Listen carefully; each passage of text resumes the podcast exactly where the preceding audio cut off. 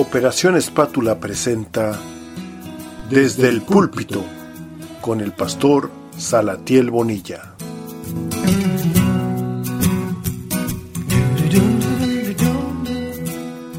Continuamos con esta serie de Hebreos. La carta de Hebreos es la supremacía de Cristo, nos habla esta carta. Es una carta maravillosa, eh, Hebreos, la epístola a los hebreos, que sin duda ya en semanas anteriores ya han estado viendo de que si algunos dicen que la escribió Pablo, otros piensan que la escribió Apolos, otros piensan que la escribió Lucas. Eh, lo cierto es que no se ha decidido todavía bien a bien eh, quién sea el escritor. hay razones por las cuales uno dice, no, Pablo no es, porque no es el estilo de escribir de Pablo, y lo vemos desde sus primeros versículos. Pablo siempre comienza presentándose muy educado, ¿verdad? Y siempre diciendo sus grados, eh, apóstol de Jesucristo o siervo del Señor. Entonces, eh, eh, y termina siempre despidiéndose y, volviendo a reiterar que es Él. Entonces, por eso es, aunque muchos se le atribuyen a Pablo, ahí hay un gran debate, ¿verdad? Lo importante es que sí, también como ya vieron, es una carta dirigida al pueblo, de, al pueblo judío, a, a los hebreos. Y y tiene un mensaje muy interesante porque nos habla principalmente de la supremacía de Jesucristo. Eh, aquí nos aclara muchas dudas sobre lo que, eh, algo que nosotros llamamos cristología o el estudio sobre Jesucristo. Si, si, hemos visto en Santiago algunas cosas sobre el hombre, sobre, sobre las cosas que nosotros tenemos que hacer, ahora aquí en Hebreos vamos a ver sobre quién es Cristo pero no solamente en sus 33 años sobre la tierra, en sus 33 años y medio, sino quién es Cristo antes, en la eternidad pasada y en la eternidad futura. Eh, el día de hoy vamos a estar viendo Jesús como Hijo de Dios es superior a los ángeles y vamos a estar viendo en Hebreos capítulo 1 los versos del 4 al 14, casi todo el capítulo desde el verso 4 le voy a dar lectura, me siguen con, sus vista, con su vista. Hebreos, 4, Hebreos capítulo 1, versos del 4 al 14. Jesús como Hijo de Dios es superior a los ángeles. Dice así la escritura, hecho tanto superior a los ángeles, cuanto heredó más excelente nombre que ellos. Porque a cuál de los ángeles dijo Dios jamás, mi hijo eres tú, yo te he engendrado hoy? Y otra vez, yo seré el Padre y él me será mi hijo. Y otra vez, cuando introduce al primogénito en el mundo, dice, adórenle todos los ángeles de Dios. Ciertamente, de los ángeles dice, el que hace a sus ángeles espíritus y a sus ministros llamas de fuego. Mas el Hijo dice, mas del Hijo dice, tu trono, oh Dios, por el siglo del siglo. Centro de equidad es el cetro de tu reino. Has amado la justicia y aborrecido la maldad, por lo cual te ungió Dios el Dios tuyo, con óleo de alegría más que a tus compañeros. Y tú, oh Señor, en el principio fundaste la tierra y los cielos son obra de tus manos. Ellos perecerán, mas tú permaneces. Y todos ellos se envejecerán como una vestidura.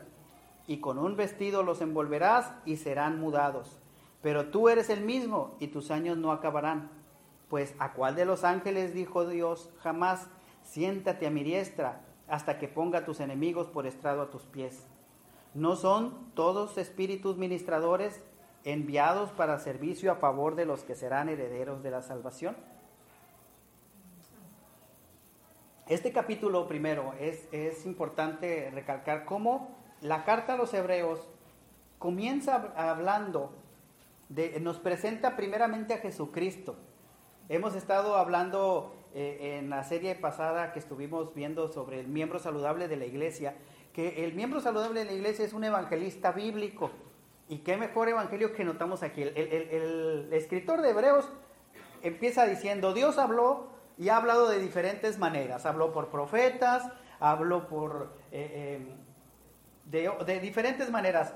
Eh, por apóstoles, pero dice, ahora a Dios le ha placido hablar a través de su Hijo Jesucristo. Y lo presenta a Jesucristo y lo, y lo empieza a realzar, quien es lleno de poder, lleno de gloria, lleno de majestad. Y luego ya nos dice aquí, empieza a dar una introducción sobre, sobre la superioridad que tiene sobre los ángeles. Ahora, es importante notar, ¿por qué, por qué Pablo, perdón, o por qué el escritor a los hebreos hace esta referencia? ¿Por qué el autor de Hebreos quiere probar que Jesús es superior a los ángeles? Bueno, porque los que en aquel tiempo leyeron esta carta, a quienes se la estaba enviando, era un público que tenía cierta tendencia a adorar a los ángeles.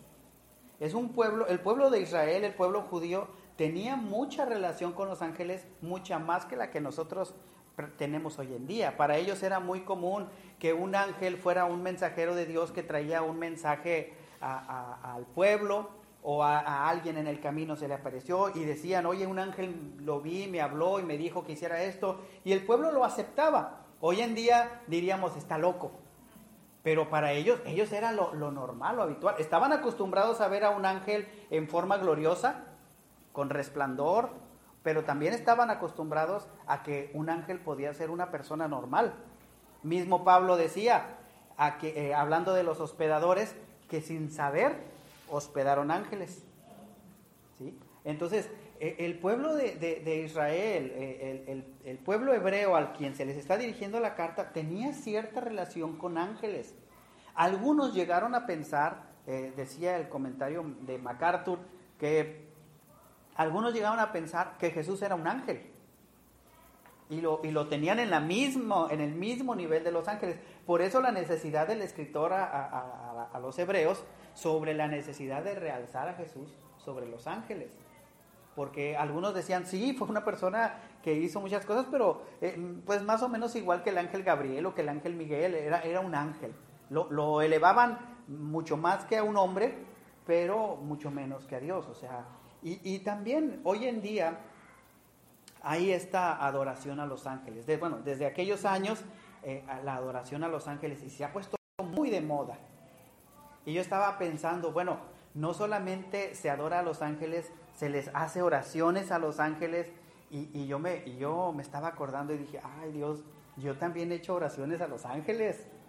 Eh, inocentemente, pero yo me acuerdo que de niño hacía esa oración de ángel de mi guarda dulce compañía. Y luego me puse a pensar y dije, ay Dios, o sea, esa es una oración a los ángeles.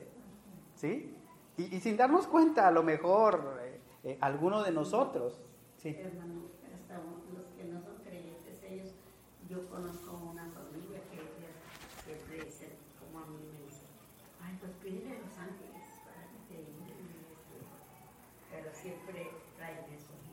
Así es. Eh, hay, hay, gente hoy en día, y estamos hablando de gente cristiana, de gente, de gente incluso madura, entre comillas, eh, que, que, dice, no, no, órale al ángel Gabriel, órale al ángel Miguel, y que si vas a hacer guerra espiritual, ora al ángel fulanito, si vas a orar por sanidad, al ángel Rafael, que es el ángel de la sanidad, eh, si, si, es porque, o sea, y, cada ángel, y que y, y, ora a tal ángel, bueno, con todo respeto, pero la, Biblia no nos enseña ni a orar ni a adorar a los, mismos ángeles cuando se le aparecían a las personas, a veces en su forma gloriosa o, majestuosa, eh, se inclinaban a ellos como lo hicieron algunos profetas y ellos mismos le decían, hey, detente, no hagas eso. Entonces, eh, pero aquí vamos a ver eh, cinco contrastes que muestran que Jesús es superior a los ángeles. Porque hay doctrinas donde dicen, eh, que Jesús era simplemente, algunos lo tienen como profeta, pero otros lo elevan más en el nivel espiritual de un ángel. Y, más que nada, ¿saben por qué? Porque eh, en la misma Biblia, en el Antiguo Testamento, cuando se menciona el ángel de Jehová, se refiere a Jesucristo. Y entonces dicen, no, es que Jesucristo era un ángel, no era eh, Dios, sino era un ángel, porque por eso dicen, yo envío mi ángel o, el ángel de Jehová delante de ti, este, hablan refiriéndose a Jesucristo. Pero vamos a ver cinco contrastes que Hebreos, que la carta de Hebreos, en este primer capítulo, nos hace ver. Primeramente, aquí, como decía el pastor ahorita, si ustedes en casa lo estudian, van a, van a estar viendo cómo hay pruebas de, que Jesús, eh, Cristo, es mucho mayor o es superior a los ángeles. El primer contraste es que Jesús es hijo de Dios superior a los ángeles, Hebreos 1.5. Dice, hecho tanto superior a los ángeles. Hebreos 1.5, ahí nos dice que Él es superior. Dice, cuanto heredó más excelente nombre que ellos. Es en el verso 4, ¿verdad? Porque a cuál de los ángeles dijo Dios jamás, mi hijo eres tú, yo te he engendrado hoy, y otra vez, yo seré el padre y él me será hijo. Hebreos 1, 4 y 5.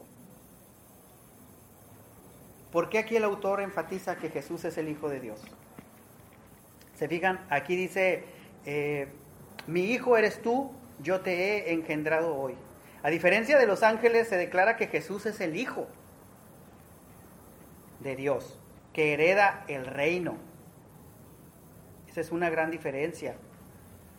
No, no, no se trata solamente de, de decir, bueno, eh, todos somos hijos de Dios o todos así como los ángeles, ¿no?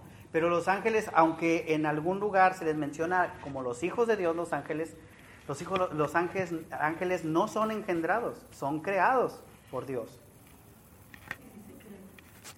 Ellos están a la diestra de Dios Padre. Entonces, bueno, porque yo, este, hermano, es que se me olvidó, pero desde que dijo el hermano que iba a hacer el estudio, entonces hubo un tiempo en que, en que agarró mucho esto de los ángeles y yo compré un, especialmente compré un, Así es. un estudio en la librería de esto de los ángeles y ahí tengo todos mis apuntes. Y pues no, o sea, porque ya, ya, ya me estaba traumando todas que, sí, que, que los ángeles y que no sé qué. Y yo dije, ¿cómo? O sea, este, no puede ser. Y ya compré yo el estudio y sí, pues ahí dice que no, o sea, ellos son los que están a la diestra de Dios Padre. Y dice que mientras ellos, dice, dice, dice en el estudio que los ángeles están nada más porque dice verdad que están para alabar y, y yo me imagino, hermano, que, que el Señor está así y ellos están directos al Señor.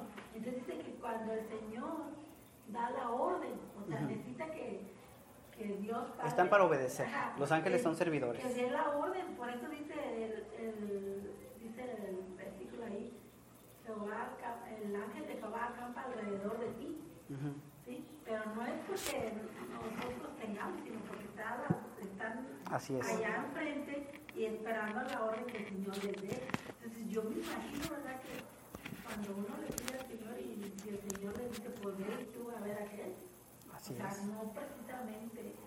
Y está muy profundo eso, ¿verdad? Así es. Sí, está muy profundo. Sí, de, de hecho, uno de los contrastes que vamos a ver es esa, la posición de los ángeles, Ajá. en qué lugar están en, en- en posición. So, a, di- sí, a, di- a diferencia, a diferencia de Jesús. En este caso, la- la- el primer contraste que hay es que Jesús es hijo. Hebreos 1.2, ahí en, en la misma carta, en Hebreos 2 nos dice, en estos posteriores días, Dios nos ha hablado, o sea, en estos días, por el Hijo, y Hijo con mayúscula, hablando de Jesucristo. Dice, aquí no dice los hijos, no, no nos ha hablado por los ángeles. Ahora, va a, haber una, va a haber un tiempo, y en Apocalipsis nos dice, donde el Evangelio va a ser predicado por medio de un ángel. ¿Sí? Y dice, y vi volar por el medio de los cielos a un ángel que traía el mensaje del Evangelio eterno, diciendo a gran voz, clamad a Dios. Y, ya le va a dejar, incluso le va a dejar a otros ángeles que hagan señales, o sea, pero por ahora, dice, dice el, escritor Hebreos, pero por ahora, dice, Dios ha hablado por apóstoles, Dios ha hablado por profetas, pero ahora Dios le ha placido hablar por su Hijo, es decir, Jesucristo, a quien constituyó heredero de todo y por quien asimismo hizo el universo.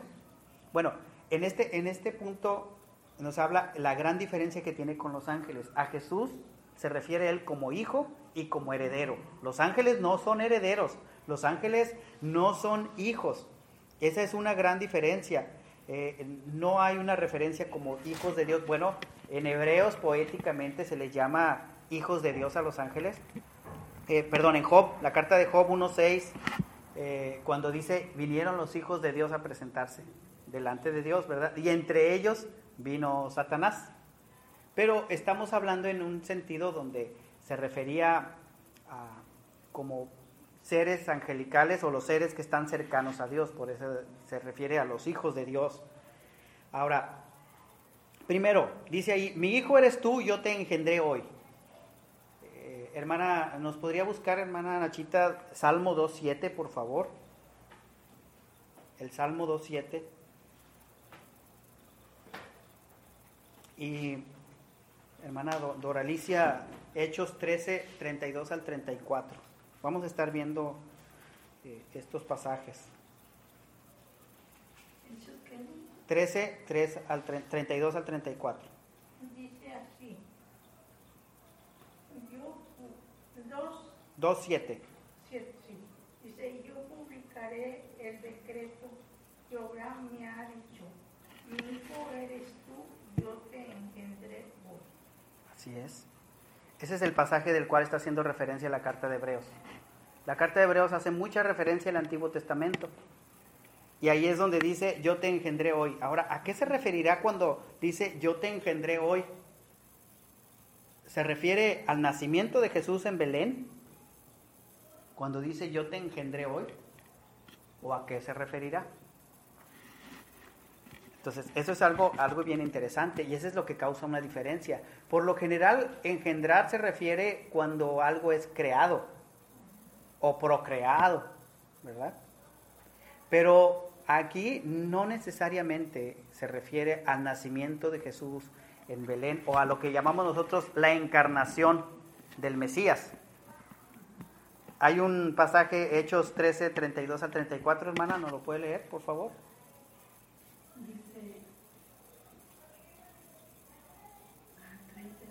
13, 32 al 34.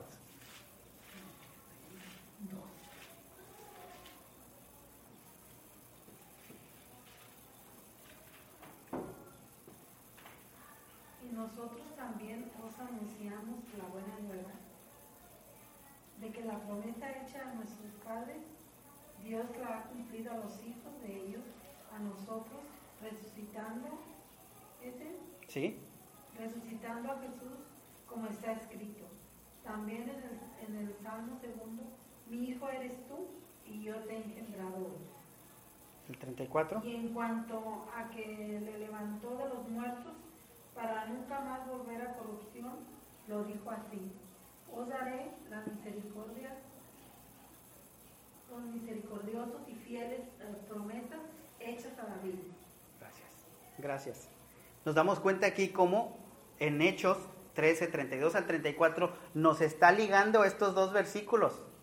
Nos está diciendo el cumplimiento del Salmo 2, 7 se está cumpliendo cuando Jesús resucita. Vuelvo a leer lo que la hermana nos leyó. Dice, lo cual Dios ha cumplido a los hijos de ellos, a nosotros, resucitando a Jesús. Dice, como está escrito también en el Salmo segundo, mi hijo eres tú, yo te he engendrado hoy. Es decir, en la resurrección de Jesucristo es cuando Dios hace patente ese cumplimiento. Por eso es que Pablo enseñaba también diciendo, si Jesús no hubiese resucitado, vana es nuestra fe. No fue tanto cuando, cuando Él nace, no es tanto en la, en la encarnación, en, la concepción virginal de Jesucristo, sino en la resurrección, cuando ya nace para nueva vida como un hijo de Dios, como un hijo glorificado, con un cuerpo transformado. Dice, nosotros también anunciamos el Evangelio de aquella promesa hecha a nuestros padres, la cual Dios ha cumplido. Y ahí nos habla en la resurrección de Jesucristo. Ahí Él está haciendo manifiesto, mi hijo eres tú, yo te engendré hoy. Cuando Él dice, yo entrego mi vida, pero yo la vuelvo a tomar ahora. Vamos a pensar, tal vez digamos, bueno, pero ¿cómo eso no tiene eh, no, fue hijo de Dios desde que nació de María. Díganme ustedes, ¿cuándo se convirtieron en hijos de Dios? ¿El día que nacieron y que dije, dijo el doctor, es niño o es niña? Cuando aceptamos a Cristo.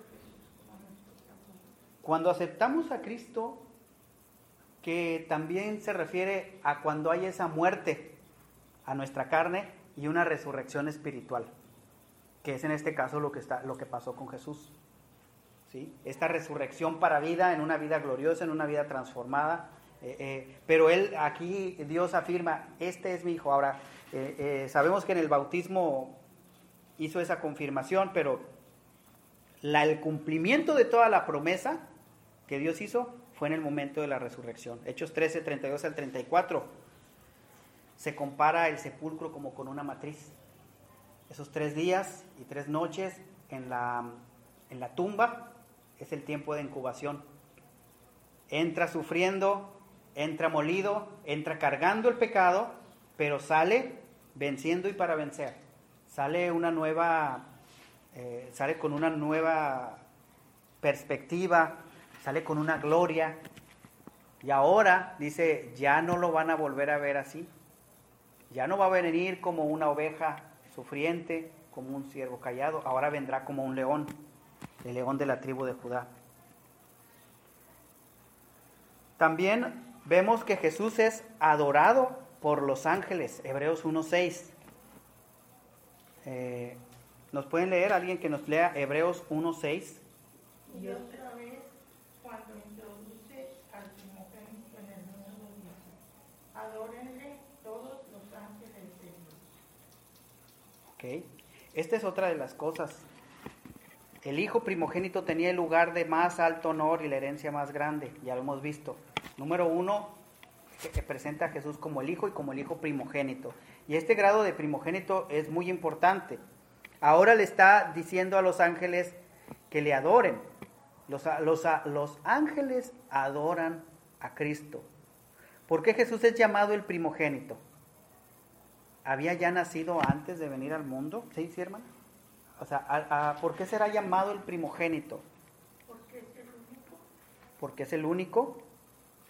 Tenemos eh, Romanos 8:29, alguien que nos busque, y Colosenses 1:15 y Apocalipsis 1:5. Vamos a ver estas tres citas donde nos habla del primogénito. Romanos 8:29, Colosenses 1:15 y Apocalipsis 1:5.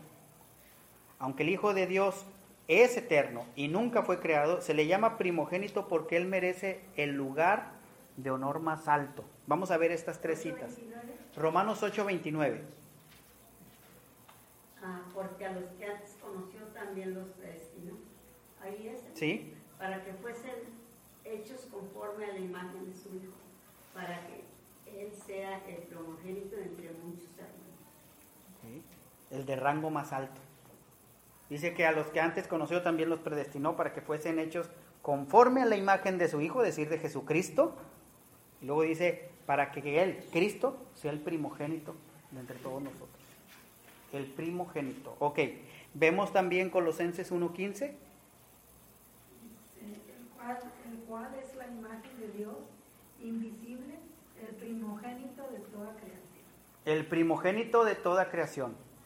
Ahora sí que no hay quien se pueda comparar con él. En, eh, primogénito nos habla de, de, de, ser este el primero en todas las cosas. ¿sí? El primero en todas las cosas. No solamente el primer hijo, sino también, acuérdense que hay, hay dos palabras muy parecidas en la Biblia cuando se refieren a Jesucristo. Se refieren como el primogénito y también se refieren como el unigénito. Porque hay por ahí una, una, una doctrina entre cristianos que dicen, entre, bueno, no sé si sean cristianos o no, pero hay una doctrina que enseña que, que Jesús y Luzbel eran hermanos, pero que cuando Dios decide agraciar a Jesús como el redentor del mundo, la Luzbel entra celo y le entra envidia, se convierte pues en Satanás, ¿verdad? Y se revela contra Dios pero que ellos eran del mismo nivel, eran este, hermanos, ¿no? Entonces como su hermano menor, por decir así, pero Dios le dio la primacidad o la primogenitura a, a Jesús y entonces se enojó Satanás y por eso ha sido el conflicto de los siglos. Entonces sucedió como este, Jacob y Esaú. Ah, ¿Cómo Jacob y Esaú? Nunca. Eh, eh, hay un libro que se llama El deseado de, de las gentes, el deseo de todas las gentes, y, ahí trae un... Bueno, y hay otros libros, hay muchos, muchos, vamos a encontrar muchas cosas, pero Hebreos nos saca de dudas, o sea, cuando dice primogénito y unigénito es, no hay otro que se compare a él, no hay otro que pueda decir éramos iguales, no, no, no, no, él tiene la superioridad, porque les digo, sí, sí hay quienes dicen, incluso en, en esas enseñanzas mencionan que Jesús y, y, y Luzbel, eh, eh, servían a Dios y cuando Dios creó todas las cosas, ellos las crearon juntos. Entonces, que por decir, uno detenía de un lado y el otro detenía del otro lado. Uno lo tenía a su derecha y el otro a su izquierda. Y, y, y bueno, eh, Apocalipsis 1.5 nos dice, y de Jesucristo, testigo fiel, el primogénito de los muertos. Es el primogénito de la creación, el primogénito de los muertos, el primogénito de muchos hermanos. Es el, el, primero, el de más alto rango en todas las cosas. Por eso, sí, por eso es que Él es digno de adoración. Aún los ángeles se postran a adorarle. Dice, y otra vez, cuando introduce al primogénito, a Jesús, en el mundo, dice, adórenle todos los ángeles de Dios. Esto es muy importante notar, porque dice, dice Dios, mía es la gloria y no la comparto con nadie. ¿Por qué, por qué Dios ordenaría que adoren a Jesús? ¿Por qué Dios ordenaría que adoren a otra persona que no sea Él mismo? ¿Verdad? Eso va contrario a Él. Si Él solamente, dice el salmista, no a nosotros, oh Dios, no a nosotros, sino a tu nombre sea dada la gloria. Pero aquí Dios está diciendo, adoren a todos los ángeles que adoren a Él. En Isaías hay un pasaje que dice, mi honra es mía y, no la comparto. No la comparto con nadie. Así es. Entonces, pero aquí sí está diciendo, adoren al primogénito. Entonces, esto ya nos da más pauta para, para entender la supremacía de Jesucristo. Hay muchos salmos que ordenan a los ángeles que adoren a Dios, a su Creador, y como declara Hebreos, Jesús es Dios y Creador de los ángeles. En Hebreos, eh, aquí lo estamos viendo. Dice yo, Juan, hablando en Apocalipsis capítulo 22, yo, Juan, soy el que oyó y estas cosas, y después que las hube oído y visto, me postré para adorar a los pies del ángel que me mostraba estas cosas. Pero él me dijo, mira, no lo hagas, porque yo soy consiervo tuyo de tus hermanos los profetas y los que guardan las palabras de este libro. Adora a Dios. Así es como termina el verso 9. Adora a Dios. El mismo ángel le dice, no, no, no, no, no, no me adores, adora a Dios. Y es triste, eh, eh, yo, yo mientras estudiaba esto, es triste pensar que hoy en día hay gente que adora a los ángeles, que adora tanta cosa, y que esta actitud uno que otro pastor deberíamos de tenerla también. Porque hay hermanos que casi le prenden la veladora al pastor o al evangelista o al, ¿verdad? Y debería, debería de tomar estas palabras que dijo el ángel. No, no, no, no, no, no. Yo soy consiervo tuyo y consiervo de, sí, de los profetas, de los pastores, pero también, como dice él, dice, fíjense lo que dice el ángel, yo soy consiervo tuyo, es decir, somos iguales, tú y yo y de los profetas y de los que guardan las palabras de esta escritura, es decir, de nosotros también. Y luego ya termina diciendo, adora a Dios. Como Pablo y Bernabé cuando querían hacerlos, porque ellos decían que eran Dios. Sí, a Pablo lo querían adorar porque... Y, Pablo rasgó sus vestidos. Pablo rasgó sus vestidos reconociendo, y eso es algo que, que debemos nosotros de reconocer. Eh, de reconocer que solamente a Dios sea dada la gloria. De hecho, esas son de las cinco solas que la reforma luterana trajo, eh, la reforma protestante, que muy buena falta nos hace volver a sacar esa reforma entre nosotros, que la reforma se basaba en cinco solas, solo fe, solo gracia, solo escritura, solo Cristo y solo a Dios la gloria. Es decir, que somos salvos por la sola fe, en la sola palabra, a través de solamente Cristo y solamente a Dios la gloria. Solo gracia, solo fe, solo escritura, solo Cristo y solo a Dios la gloria. Son las cinco solas. Claro, de eso hay libros y libros y libros que, traen la reforma, ¿no? Y, y muchos pasajes bíblicos y, y cada cosa es una materia de estudio, pero son las cinco cosas, eh, eh, cinco solas elementales para... Y una de estas cosas es nosotros reconocer, aún los ángeles deben de adorar a Dios. Están, tienen la orden, adoren a Jesús. ¿Sí?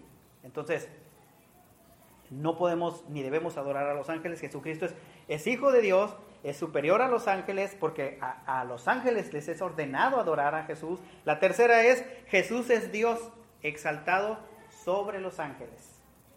Jesús es Dios. Jesús es hijo de Dios.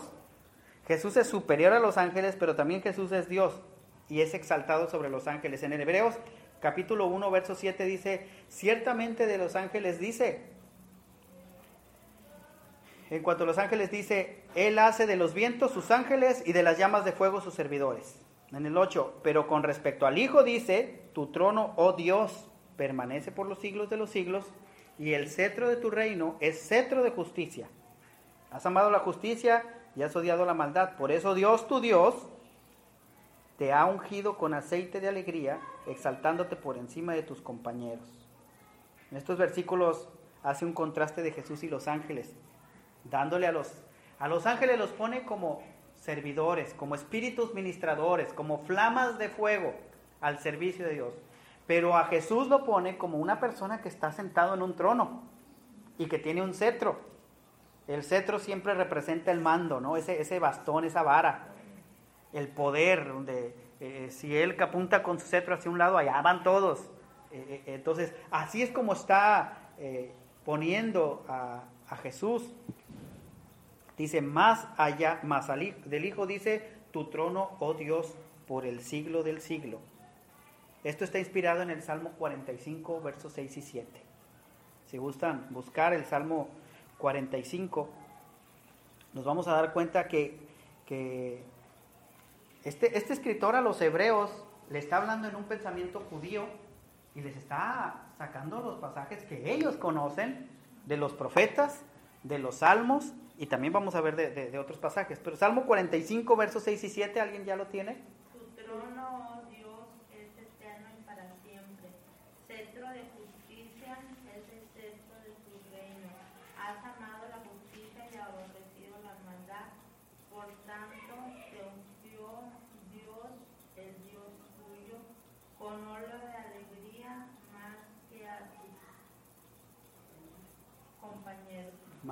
Es el pasaje de la referencia de Hebreos, ¿se dan cuenta?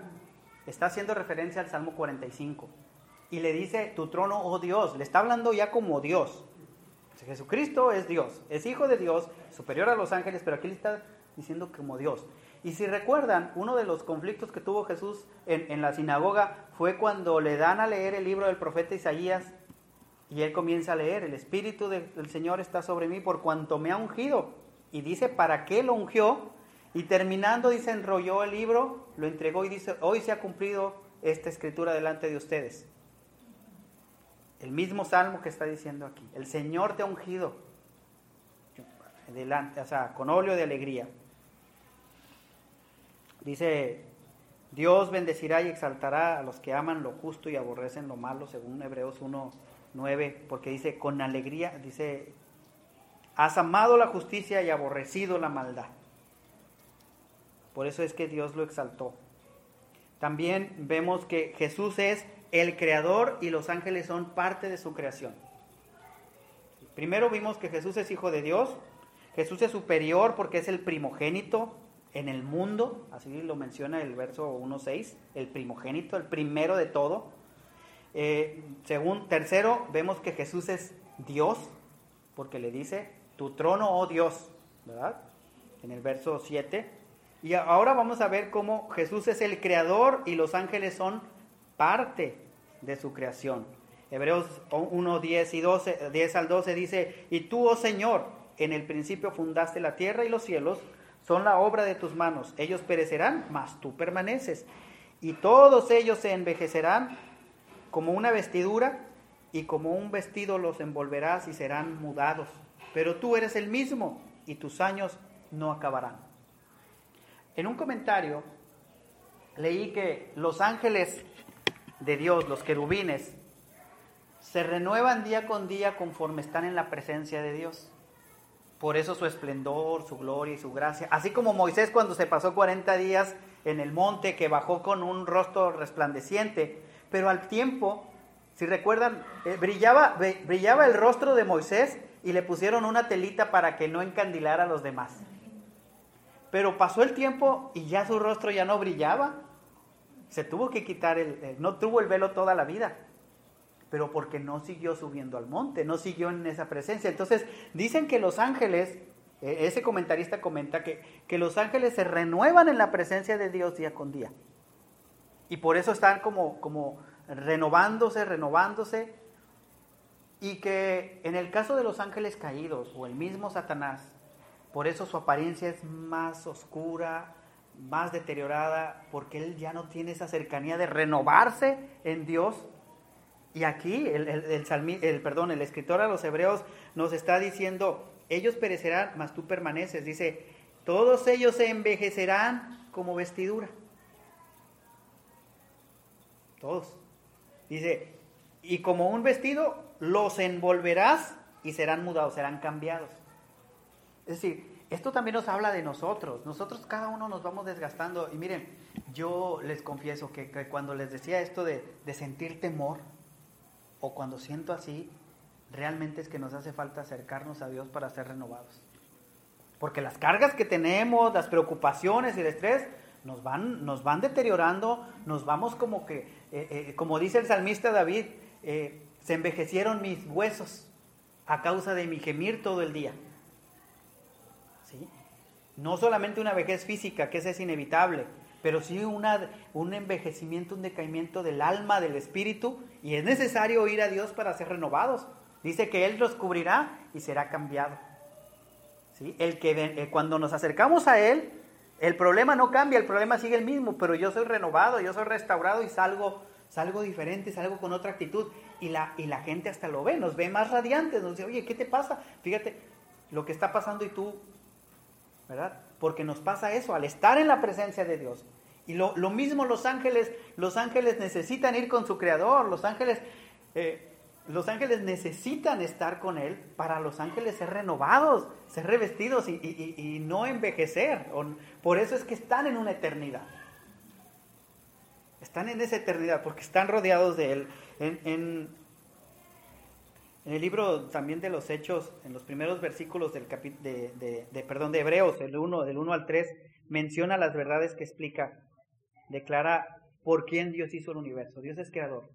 Y esto es contraste con, con la carta de San Juan, capítulo 1. Recuerdan, en el principio era el verbo y el verbo era con Dios, el verbo era Dios. Y luego dice, todas las cosas por Él fueron hechas. Y sin Él nada de lo que fue hecho hubiera sido hecho. Y en Hebreos nos está diciendo también, nos, dice en, en Hebreos 2, 1, 2, dice, en estos postreros días nos ha hablado por el Hijo, en quien constituyó heredero de todos, y por quien asimismo hizo el universo. Por Él existen las cosas. Por Él es que se hizo todo el universo.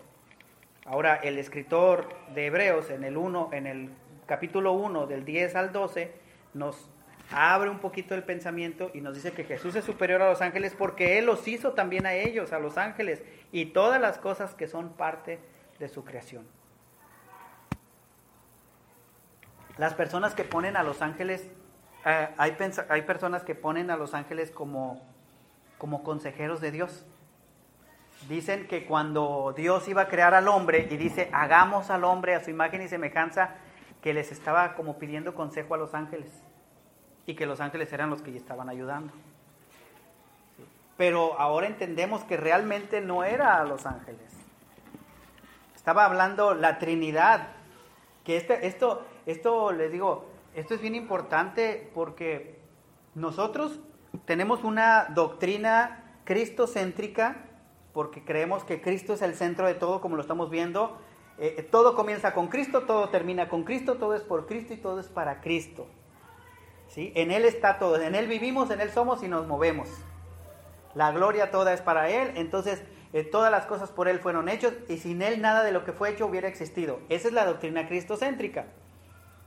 Pero sin embargo hay doctrinas que no son cristocéntricas o hay doctrinas que son unitarias y dan pie a otras cosas. ¿Sí? Ahora, eh, dice, dice la escritura, que a diferencia de la creación, Dios, el Hijo de Dios, nunca cambia. porque Él no fue creado, Él es el creador, Él nunca cambia. Es lo que nos dice, todos van a envejecer, pero tú al cubrirlos los vas a renovar. Dice Malaquías 3:6, porque yo Jehová nunca cambio. Y Santiago 1:17, ¿recuerdan? Toda buena dádiva y todo don perfecto del Padre de las Luces, en el cual no hay mudanza ni sombra de variación. Saben, la gente cambia. Algunos no cumplen con sus promesas. Incluso, incluso algunos ángeles cambiaron. Cambiaron la gloria de Dios. Dice, dice Romanos, ¿no? Se alejaron. Algunos hasta se rebelaron contra Dios.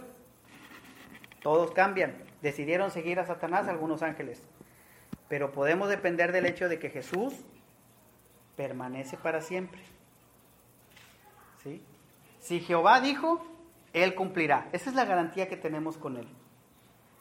Ahora, la cuarta, la quinta, perdón, es Jesús se siente en el lugar, en el lugar de honor más alto, pero los ángeles son siervos, como decía ahorita la hermana Dora. Jesús mientras Jesús se sienta en el trono, los ángeles están alrededor, a la diestra. Esa es una gran supremacía. Dice, pues a cuál de los ángeles dijo Dios, jamás, siéntate a mi diestra hasta que ponga a tus enemigos por estrado de tus pies. Esta es una cita del Salmo 110, 11. 110, 1, perdón, 110, 1. Vuelvo a leer, dice, ¿a cuál de los ángeles dijo Dios jamás, siéntate a mi diestra hasta que ponga a tus enemigos por estrado de tus pies? Jesús se aplicó este mismo versículo a sí mismo. En, en un pasaje, eh, les voy a leer Filipenses 2, 9 al 11, dice, y estando juntos los fariseos, perdón, Mateo, estando juntos los fariseos, Jesús les preguntó diciendo, ¿qué pensáis del Cristo? ¿De quién es el Hijo? Le dijeron, de David. Él les dijo, pues como David en el Espíritu le llama Señor diciendo, dijo el Señor a mi Señor, siéntate a mi derecha hasta que ponga a tus enemigos por estrado de tus pies. Pues si David le llama Señor, ¿cómo es su Hijo? Aquí Jesús estaba enseñándoles de una manera indirecta su supremacía, diciendo, sí, Jesús es hijo de David en la carne porque viene del linaje de David, pero ¿cómo David le llama su Señor a él mismo? Por eso es que Jesús en algunas ocasiones decía, antes de que Abraham fuera, yo fui, hablando de una existencia eterna de él. Jesús se siente en el lugar de honor más alto, pero los ángeles eh, son los servidores. Nos dice, nos dice aquí en, en estos últimos versos, dice, no, en el verso 14, al final de la, del capítulo 1, dice, ¿no son todos espíritus ministradores enviados para servicio a favor de los que serán herederos de la salvación? Ahora, este versículo ha sido muy mal interpretado por la, la nueva corriente de, de red apostólica, donde dicen que como los ángeles son al servicio nuestro, ahora usted eh, lo que va a hacer es mandarle a los ángeles y que le ordeno al ángel fulanito que haga esto, ordeno al ángel de tal cosa que haga tal cosa, o sea, y, empiezan a mandar a los ángeles y mando ángeles y ahorita te mando un escuadrón de ángeles para allá y te... Y, bueno. Sí, sí, sí, sí, sí, o sea, da, da risa, pero a, a mí a veces hasta miedo me da, porque digo, el miedo de que la gente se crea todas estas cosas. Sí, dice la escritura que están al servicio de los herederos de la salvación, pero no dice que estén a sus órdenes. ¿Sí? Es una gran diferencia. Los ángeles están al servicio de nosotros, no a nuestras órdenes. Esto es como cuando usted y yo vamos a a un hotel, a un restaurante, a, una dependencia de gobierno. Hay mucha gente que va a estar a nuestro servicio, a lo que se nos ofrezca, pero no están a nuestras órdenes. Es más, la, policía, el ejército, ¿saben que está a nuestro servicio? Pero no está a nuestras órdenes. Los ángeles son así, como, como un ejército que está a nuestro servicio. Dicen, ah, este, eh, eh, Dios va a enviar su palabra, Dios envía un ángel, sí, Dios envía un ángel a auxiliar a mi hermana Nachita, a auxiliar al pastor, a, dar claridad. Dios envía un ángel al servicio de nosotros, a que nos sirvan. Pero no nos da Dios a nosotros la autoridad sobre los ángeles de decirle al ángel, ve y haz esto y haz lo otro y haz aquello. ¿sí? Al menos no nos dice. Eh, Incluso hay un salmo donde se refiere al hombre que dice, lo has hecho poco menor que los ángeles y lo coronaste de honra y de gloria. Pero a esos ángeles Dios los ha puesto para nuestro servicio. Yo sí le puedo decir, Señor, manda, manda, manda ángeles o manda tus ángeles, ¿verdad? Yo le puedo decir eso, que Dios lo haga porque Dios es el que tiene la orden. Esa, esa misma autoridad la reconoció el centurión, cuando le dijo, oye, solamente da tu palabra porque yo soy hombre de autoridad, que le puedo decir a este ve y va, y aquel ven y viene. Tú, nada más, manda un ángel que, que sanes más, no necesitas ni ir tú, yo sé tu autoridad. Él reconocía. No se agarró él la autoridad diciendo, no, pues yo ahorita mando al ángel eh, Rafael que traiga sanidad, ¿no? Son cosas que, que la gente tiene. Pero bueno, ahora entendemos que Jesús es tanto hijo, eh, como Señor de David también. Es hijo de David porque es del linaje de David en la carne, pero es el Señor de David porque ya existía desde antes y David lo reconoció, dijo el Señor a mi Señor, siéntate a mi diestra. Jesús nació en el linaje de David, pero él también, pero es también el Hijo de Dios y el Señor de señores. El escritor a los hebreos sabía que Jesús estaba sentado a la diestra de Dios, el honor más alto de los ángeles es estar parados en la presencia de Dios, como Gabriel. Lucas 1.19, ¿lo puede leer alguien, por favor? Ningún ángel jamás se ha sentado en el lugar de honor más alto. De hecho, es blasfemia para un ángel pensar que él estará al nivel de Dios. Este pensamiento malvado pudo haber causado que Satanás fuera expulsado del cielo, cuando ya ven que dijo en Isaías, me subiré y me sentaré. Lucas 1.19, por favor. yo soy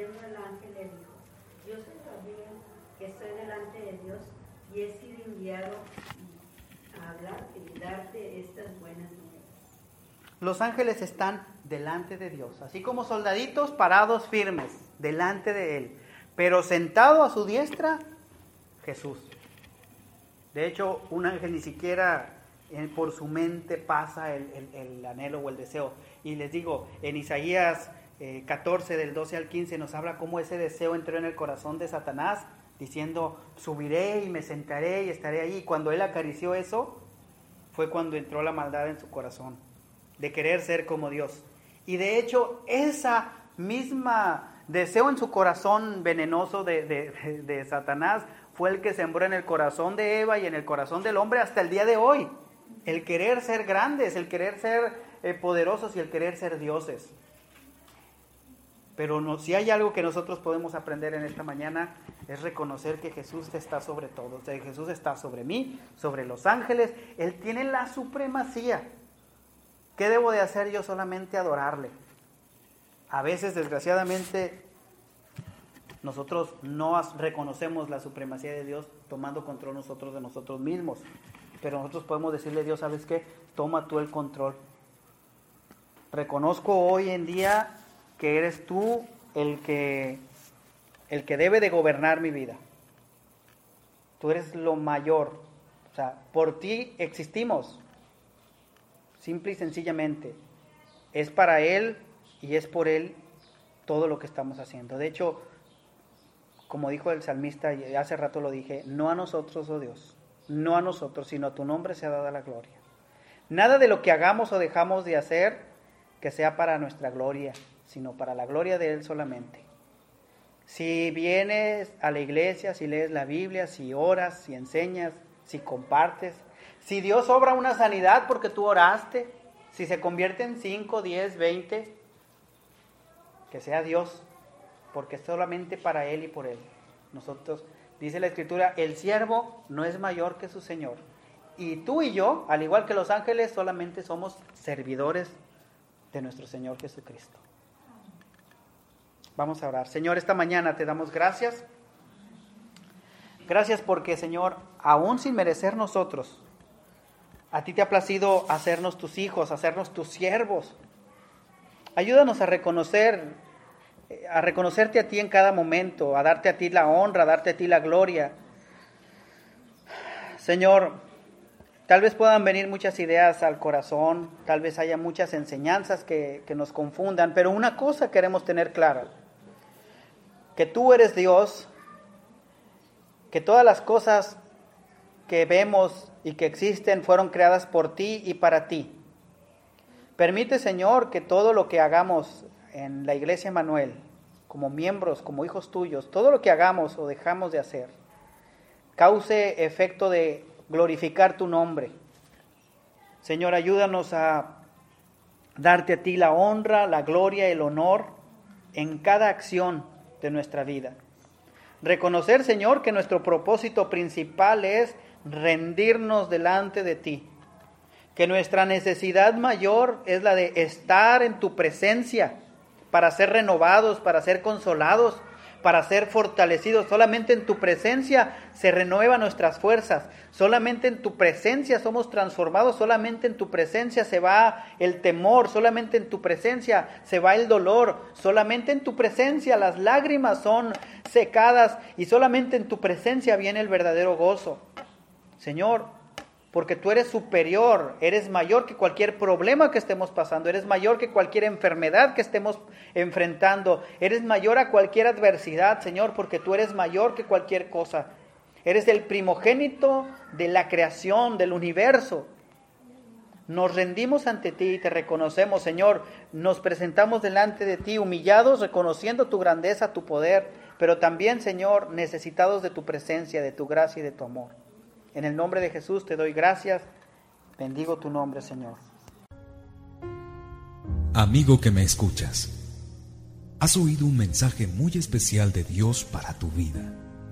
La historia nos dice que desde que Dios creó al hombre y a la mujer, los puso en un lugar muy especial. Imagínatelo, un hermoso jardín rodeado de árboles y flores de todos colores, un clima sensacional. Y lo más increíble, gozar de la misma presencia de Dios. La relación entre el hombre y Dios era entonces muy estrecha y de mucha camaradería. Gozaban de una gran amistad. Sin embargo, había una tercera persona en discordia entre el hombre y la mujer, el diablo. Este puso una tentación a ellos y cayeron cometiendo pecado. Lo más lógico era que el hombre y la mujer se acercaran a Dios y le pidieran perdón por lo que habían hecho.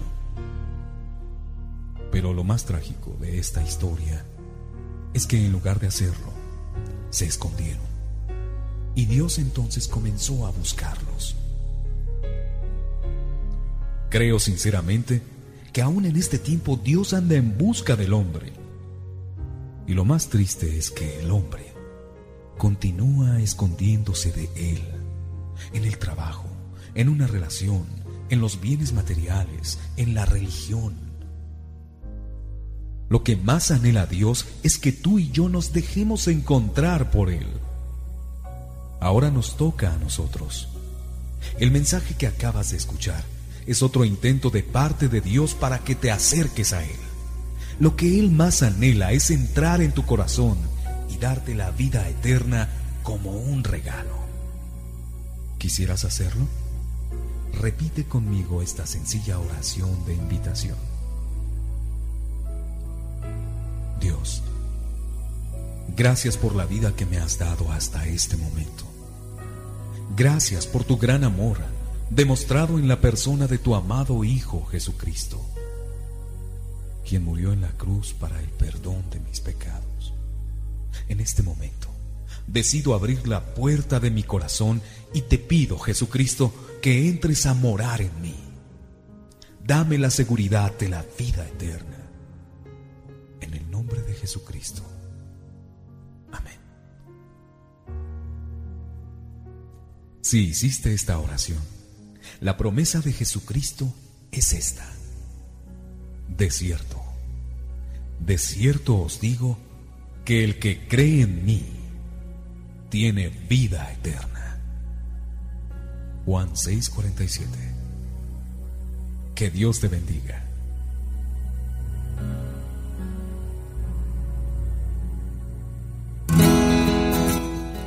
Operación Espátula presentó Desde el Púlpito con el pastor Salatiel Bonilla.